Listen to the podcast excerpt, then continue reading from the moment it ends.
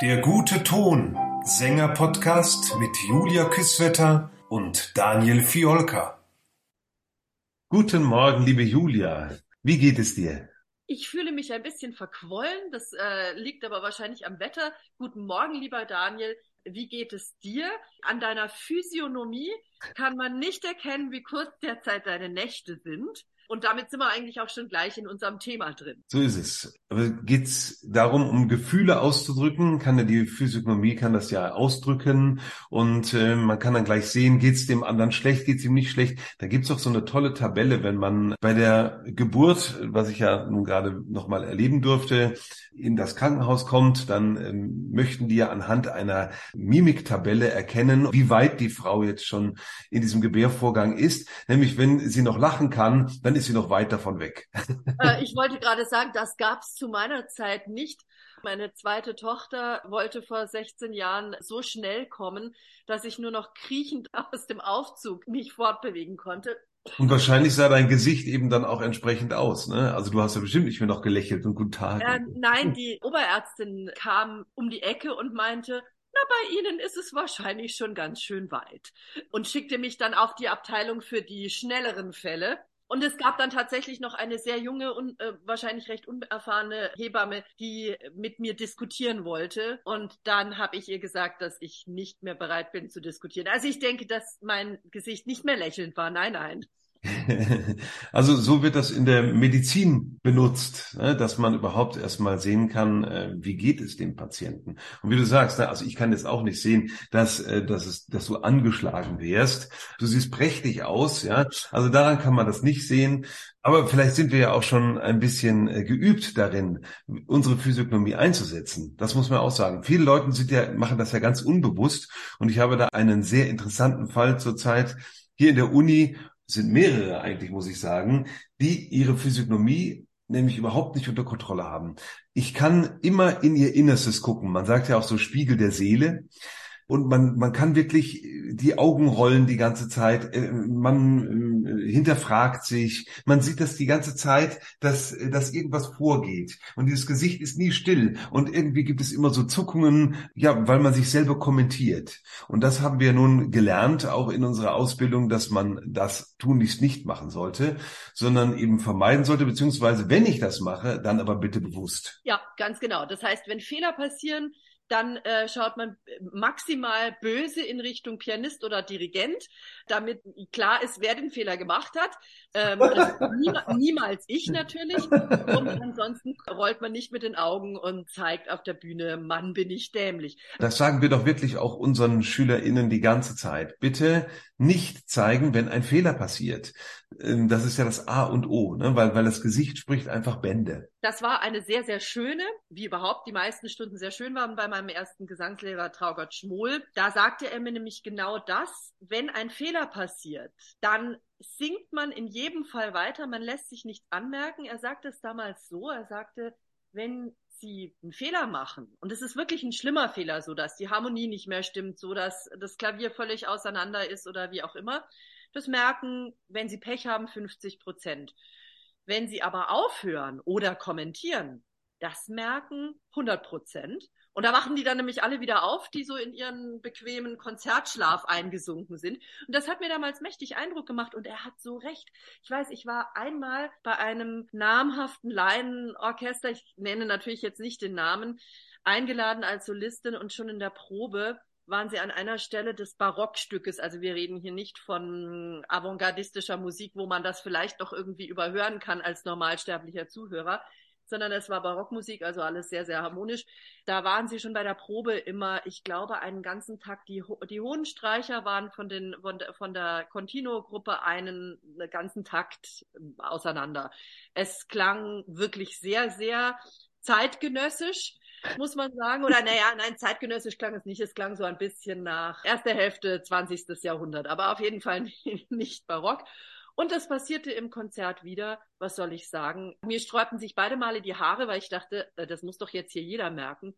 Nein, das Publikum war zufrieden, die Rezension glorios. Also insofern never explain never complain, so wie die englische Königsfamilie das bis zu Harry und Meghan gemacht hat. sehr, sehr schön. Und vielleicht, wenn wir so in dem englischen Raum sind, Charles Darwin hat ein Buch geschrieben, 1872, The Expression of Emotion in Animals and Man wo versucht wird, das mal zu untersuchen, ja, wie, wie diese, das ist ja ein uralte, eine uralte Forderung von Kriminalistik, Medizin, Kunst, dass man die Ausdrücke des Menschen festhalten möchte für die Nachwelt und erklären möchte, was damit gemeint ist. Also ähm, ist immer ein böses Gesicht ein böses Gesicht. Das sind ja die kulturellen Unterschiede, nicht? Da denkt man manchmal in anderen Kulturen, die pflaumen sich jetzt um Gott an, aber das ist einfach deren normale Sprache und Umgangsweise. Und das drückt sich natürlich auch in der Physiognomie aus, weil die sehen da ein bisschen grimmiger aus vielleicht, aber äh, so ist es gar nicht gemeint. Und äh, das passiert uns, wenn wir nur ein bisschen nach Norden, äh, Westen, Süden Deutschlands fahren, da sind schon die äh, Mimiken komplett anders. Das festzuhalten, das äh, ist ja ein, ein alter Menschheitstraum. Ne? Und damit auch zu er erklären, zu versuchen, sind diese Menschen jetzt generell böse, nur weil sie so und so aussehen. Ja, du, du sagst es ganz wunderschön. Wir haben ja seit ein, einigen Jahren ein Häuschen in Ligurien, in den ligurischen Bergen. Und ähm, ich musste mich am Anfang sehr daran gewöhnen. An sich war, war ich darauf gepolt, dass alle Italiener immer total nett und zuvorkommend sind meine Nachbarn und die Leute, mit denen ich in Ligurien zu tun habe, sind zauberhafte Menschen. Aber man muss sich dran gewöhnen, sie brüllen einen immer erst einmal an. Also immer, der Ton ist erstmal sehr, sehr rau, das Gesicht ist immer sehr verzogen. Und Stefan, mein Mann, der äh, zunächst kein Italienisch sprach, sagte, sag mal, warum schimpfen die immer mit dir, wenn du sie was fragst? Und ich gesagt, ich weiß auch nicht, ich habe ganz freundlich gefragt. Es ist genau wie du sagst. Oder auch so, so, so, da, da muss man gar nicht weit fahren. Ich habe ja in, lange in der Schweiz gelebt und auch ähm, viel in der Schweiz musiziert. Und das Publikum ist anders. Also die sind wesentlich gesitteter und äh, aus Schweizer Sicht ist das tatsächlich eine, eine Art von Gesittetheit, ich habe ganz oft das Gefühl gehabt, dass es denen nicht gefallen hat, weil der Applaus sehr nicht verhalten, aber eben gesittet. Also niemand äh, würde aufspringen und Bravo rufen, es sei denn in der ähm, äh, in der Zürcher Oper. Also äh, da passiert sowas schon, aber da sitzen vielleicht auch noch einige Italiener dazwischen. Man weiß es nicht. Ja. Es geht eben eher um Ausdruck, Expression und Emotion, also Gefühle, die man mit mit seinem Gesicht ausdrucken möchte einerseits oder manchmal auch unbewusst tut. Du hast vorhin noch etwas ganz Spannendes angesprochen, da wäre ich dann auch noch drauf gekommen. Ich bin ja so eine alte Krimi-Mimi, also ich bin ähm, eine, ein, ein, äh, wie soll ich sagen, True Crime Junkie. Und da gibt es tatsächlich so auch Studien oder es gibt, leider sind die meisten selbst ernannt, weil es ja wirklich nicht so eine wirkliche Wissenschaft, man kann das mhm. eigentlich nur empirisch machen, mhm. dass man eben versucht rauszufinden, wenn jemand lügt, da so diese kleinen, dass er mit den Augen zuckt, dass er sich auf die Lippen beißt, dass er, also die die, die größten Sachen, die vielleicht auch du und ich so wissen, wenn man sich die Hand vor den Mund hält, ähm, heißt das in unserem Kulturkreis, dass man unter Umständen die Unwahrheit spricht. Wobei, wenn ich das mache, kann es auch sein, dass ich gerade was im Mund habe und mein Gegenüber nicht damit anspucken möchte. Wenn ich jetzt nach Japan gehe, ist die Hand vor den Mund ganz oft ein Höflichkeits- oder also mhm. das ist das, was ich gehört habe. Und es gibt auch, gab auch ähm, im, vor allem im 19. Jahrhundert ganz spannende Versuche, wissenschaftlicher Erklärungen, dass man versucht hat zu sagen, wenn jemand gestorben ist, dann behält er den letzten Ausdruck, den er hatte. Und dann konnte man eben oft nicht zusammenfinden, wie so Mordopfer einen ganz entspannten Ausdruck haben, aber dass sich halt natürlich die Muskulatur erschlafft und eigentlich in der Regel äh, so gut wie niemand mit einem entsetzten Gesicht zurückbleibt, äh, zunächst mal. Und da gab es ja dann auch diese, diese Versuche, mit der Netzhaut, auf der Netzhaut quasi das letzte Bild einzufangen, weil man dann gesagt hat, wenn jemand ermordet worden ist, dann muss das ja der Mörder sein und solche spannenden Geschichten. Das stimmt, aber es wurde auch ein bisschen so ins Diabolische verkehrt, möchte ich sagen. Cesare Lombroso hieß dieser Mensch. Äh, der hat auch im 19. Jahrhundert versucht, eben anhand von Gesichtern schon Schurken auszumachen. Man wollte sofort Mörder und Verbrecher am Gesicht erkennen, ohne dass sie vielleicht was getan haben, sondern man wollte sagen, äh, du siehst böse aus, also musst du auch ein Bösewicht sein. Das ist natürlich irgendwie auch ein bisschen eine fehlgeleitete Idee. Psychophysiognomik nennt man das und das wurde eben im Dritten Reich sehr böse eingesetzt, nicht? Da versuchte man ja eben den Juden das unterzuschieben und man hat Juden anhand ihrer Physiognomie erkennen wollen und dann eben äh, dementsprechend einsortieren wollen oder eben vernichtet. Nicht nur, also. nicht, nur, nicht nur Juden, sondern man hat in der sogenannten Eugenik hat man genau das versucht, dass man äh, Physiognomie versucht hat abzuleiten. Da waren Juden, äh, Sinti, Roma, aber eben auch handelsübliche, ich setze das jetzt in Anführungszeichen, Verbrecher, die man versucht hat anhand von Physiognomie zuzuordnen. Ja, ich würde mal sagen, eine schlechte Idee. Gerade als Krimi-Mimi kann ich da nur sagen, man sehe sich Bilder von Jeffrey Dahmer oder Ted Bundy an. Hm. Oder ich werde nie vergessen, ich kam schockiert heim. Ich war, als 9-11 ähm, geschah, da weiß ja wahrscheinlich jeder, der das erlebt hat, noch genau, wo er war in diesen Minuten. Ähm, ich war in Rom, ich war shoppen tatsächlich. Ich kam zu meiner Gastfamilie nach Hause. Und meine italienische Gastmutter sagte über Bin Laden, der da schon über die Bildschirme flimmerte, Ma occhi buoni. Er hat so gute Augen. Und ähm, ja, was soll man sagen, wenn man sich Bilder von Bin Laden anschaut, er hat so gute Augen. Wo du vorhin das mit den Augen gesagt hast, ob die jetzt nach links oder rechts gehen und dass man da eine Lüge erkennen würde, das, äh, das nutzen ja Mentalisten. Also das scheint mir zu, äh, nicht vielleicht keine Wissenschaft, aber die nutzen das ja tatsächlich. Ne? Und kriegen sie irgendwie raus damit. Und es ist ein, ein Wunder, eine magisch. Ich glaube tatsächlich, dass es Leute gibt, die sehr, sehr gut sind. Ich habe so, ich glaube, bei Markus Lanz war mal so ein guter, äh, äh, weil du sagst Mentalisten.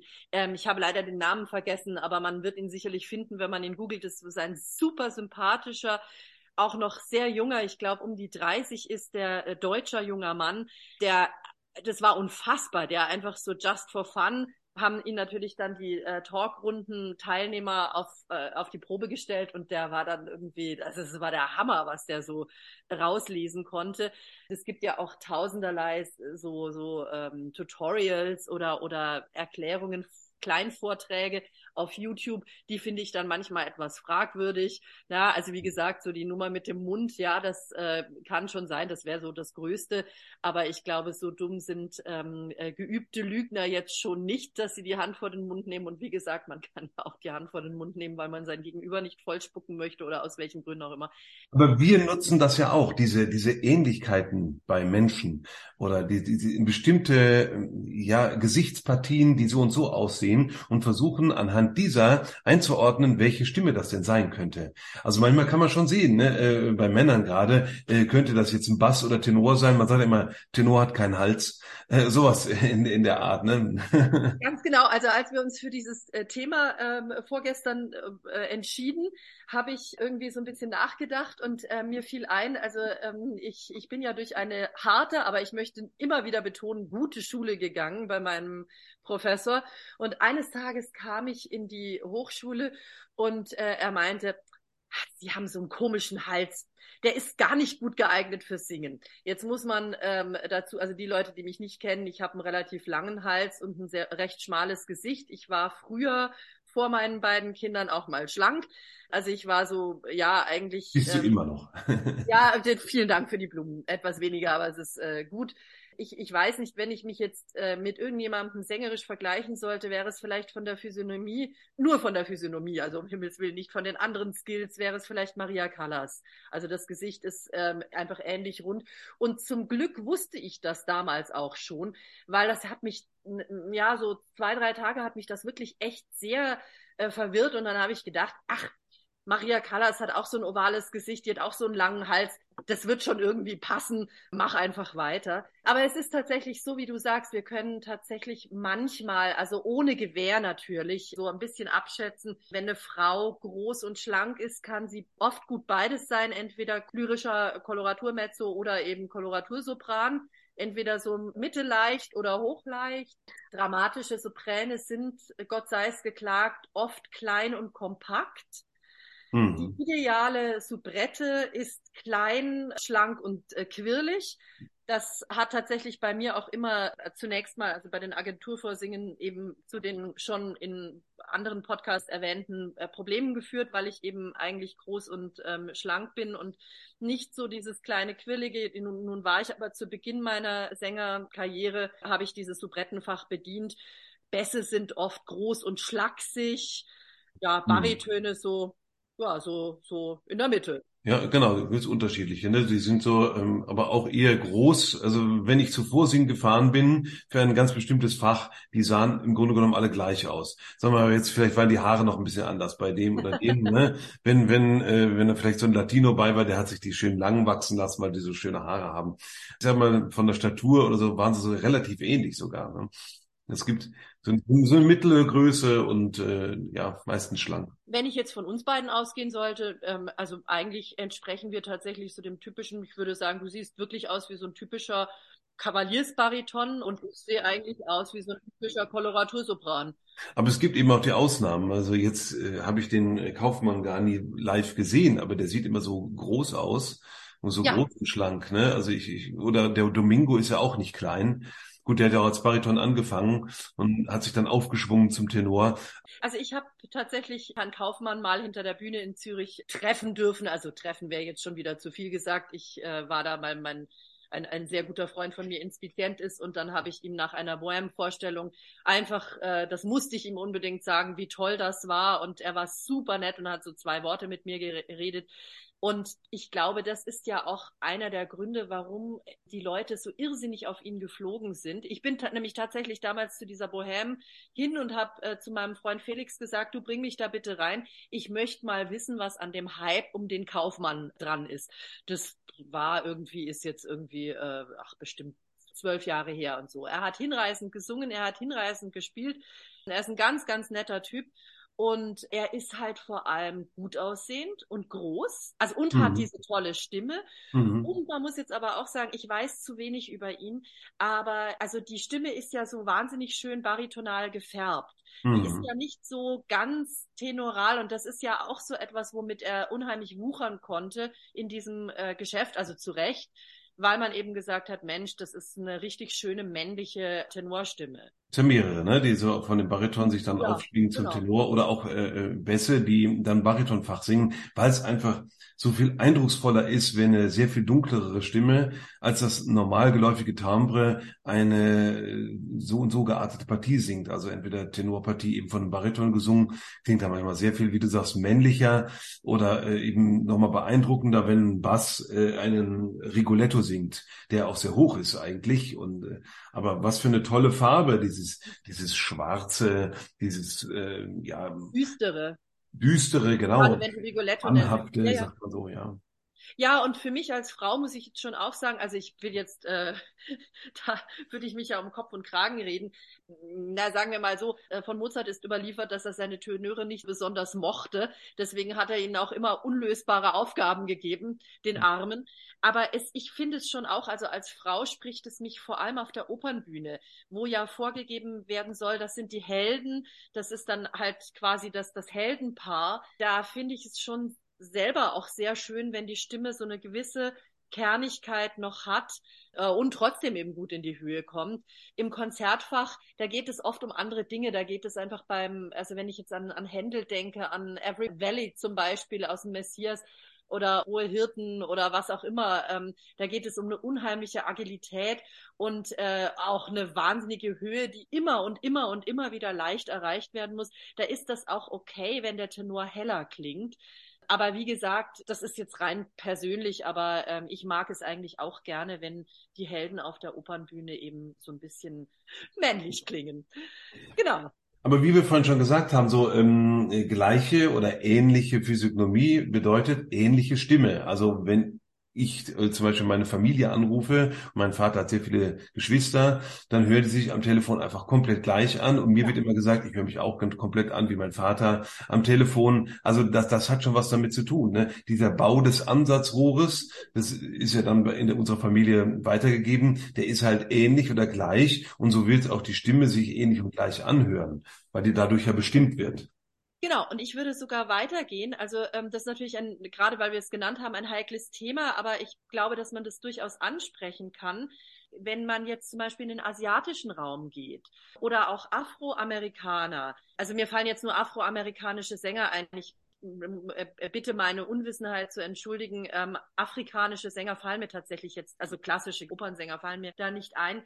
Dann meine ich auch, dass man so einen, einen gewissen anderen Klang, weil einfach natürlich die Wangenpartien sehr viel breiter sind dass einfach der resonatorische Raum äh, ist oder man spricht, ja, nicht offiziell, aber doch irgendwie zwischen den Zeilen, auch manchmal bei uns von slawischen Wangenknochen, also mhm. die quasi auch so ein bisschen dieses Breitere haben. Und ich meine schon, dass man da durchaus einen, einen anderen Unterschied erkennen kann. Und um nochmal auf diesen Spruch von meinem Professor, der mir damals so eingefahren ist, zurückzukommen, er hat sehr viel mit Litauern gearbeitet. Und da waren eben, es gab viele mit diesen, äh, mit diesen äh, sogenannten, also ja, man sagt so salopp, äh, slawischen Wangenknochen. Und ich glaube auch, dass er genau das gemeint hat. Also ich glaube einfach, dass gemeint hat, ne, dass Leute so mit so einem schmalen Gesicht wie ich hm, nicht unbedingt nicht prädestiniert sind zum Singen, aber ähm, sich vielleicht um ihren Stimmsitz nochmal anders bemühen müssen, als wenn das, wobei ich hatte nie slawische Wangenknochen, ich kann das nicht beurteilen, ob man das dann einfach so hat. Aber ich sehe schon zum Beispiel äh, Maria Callas, zum Beispiel die wunderbare Christiane Karg, wie da doch mit den Apfelbäckchen gearbeitet wird äh, am mm. Stimmsitz, mm. um eben quasi, ich weiß nicht, ob wir, ob das wir, auszugleichen ja, ob man da diese Fläche quasi äh, ver vergrößert oder so. Also ich arbeite damit ja auch recht viel und ähm, also ich mache das natürlich unbewusst. Mir tut das einfach gut. Ich weiß einfach, dann hm, sitzt die Stimme da, wo sie sitzen soll. Es gibt ja also auch auch auch kulturell oder ethnisch ähm, andere Gesichtsformen. Und da wir mit dem, äh, also mit den, mit den Resonanzräumen im, im Schädel arbeiten, gibt das natürlich auch andere Klänge, klar. So ist es, genau. Diese Flächigkeit zum Beispiel bei asiatischen Sängern, die scheint unglaublich zu helfen, denn das sind ja wunderschöne Stimmen, die alle so, ja, ja. so einen ganz großen, tollen Sitz haben, ähm, eine Klarheit und Kernigkeit. Und ja, das, das scheint ja dann ja. mit zu helfen. Ne?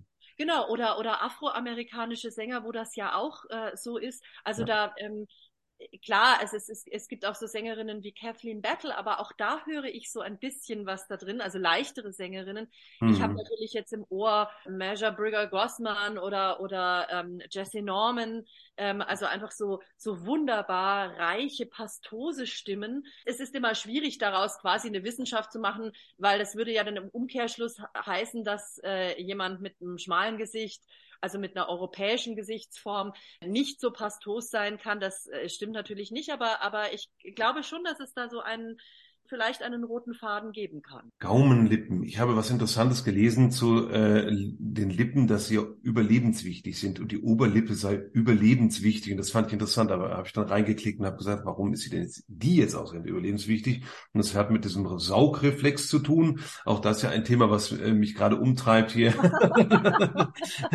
der, äh, der Saugreflex und äh, sonst könnte man ja eben die Lippen nicht zusammenbringen. Ähm, einige Konsonanten kann man ja dann auch nicht bilden, wenn man das nicht schaffen würde, aber deswegen überlebenswichtig und für uns Sänger auch überlebenswichtig, denn ähm, ich habe oft schon gesagt, hier ein bisschen mehr Saugreflex, damit nämlich der Reflex dann auch, dass der Kehlkopf sich ein bisschen absenkt. Das hilft uns beim Singen nämlich auch sehr. Das machen wir immer noch zu wenig alle. Oh ja, äh, äh, äh, da, und da sei die wunderbare Elisabeth Schwarzkopf äh, zitiert. Äh, du, du bringst mich einfach gerade drauf. Es gibt, kann ich auch nur unseren jungen HörerInnen, wen es interessiert, wärmstens empfehlen. Es gibt von berühmten Sängerinnen und Pädagoginnen Meisterklassen äh, auf YouTube. Kann man sich einfach anschauen. Und es gibt, ich habe nie eine Meisterklasse bei Elisabeth Schwarzkopf besucht, weil sie schon sehr alt war, als ich studierte. Und ich du hast ja einige Stunden äh, Psychotherapie erspart. Äh, genau, tatsächlich äh, war, also so mit über 30, da war sie aber leider schon tot. Da hätte ich, hätte ich, glaube ich, ja, äh, den, den Mut gehabt, das zu machen. Mit, mit unter 30 hätte ich das nicht gepackt und dann war es zu spät sowieso. Aber es, es, es gibt Meisterklassen eben auf YouTube und die habe ich äh, alle rauf und runter geschaut und da sa sagt sie einmal zu einer Sängerin, die, by the way, sehr, sehr gut, ich glaube, sie arbeitet da eine Dreiviertelstunde an der Pamina-Arie mit einer Sängerin, die schon ankam und ich dachte mir sowieso, ist doch eigentlich alles gut. Aber man muss wirklich fairerweise sagen, sie holt da aus diesem Stück, das sie so wahnsinnig gut kannte und selber auch so wahnsinnig gut gesungen hat, holt sie natürlich eine ganze Menge noch raus. Und sie sagt dann eben an einer Stelle, auch diese Oberlippe, dieser Saugreflex, wenn man das nicht hat, dann nimmt man der Stimme einen Meter Resonanz weg. Also natürlich sind das ja nur wenige Zentimeter, aber das ist großartig. Also besser kann man es gar nicht sagen, weil es stimmt. Man, man, man gibt der Stimme viel mehr Resonanz, wenn man diesen, diese Oberlippe bedient. Hörtipp der Woche. Also, nach kurzer Diskussion, als Hörtipp der Woche haben wir diese Woche drei Hörtipps. Einmal werde ich verlinken diesen wunderbaren Meisterkurs äh, mit Frau Schwarzkopf, Pamina. Und von da ausgehend wirklich schwere Empfehlung, auch noch die anderen Sachen zu gucken, die es da gibt. Und dann werde ich äh, aussuchen die wunderbare, leider schon viel zu früh verstorbene Jessie Norman als afroamerikanische Sängerin, als Beispiel äh, für afroamerikanische Gesangskunst und Sumi Joe als Beispiel für koreanische Gesangskunst. Das war der Podcast Der gute Ton. Danke fürs Zuhören.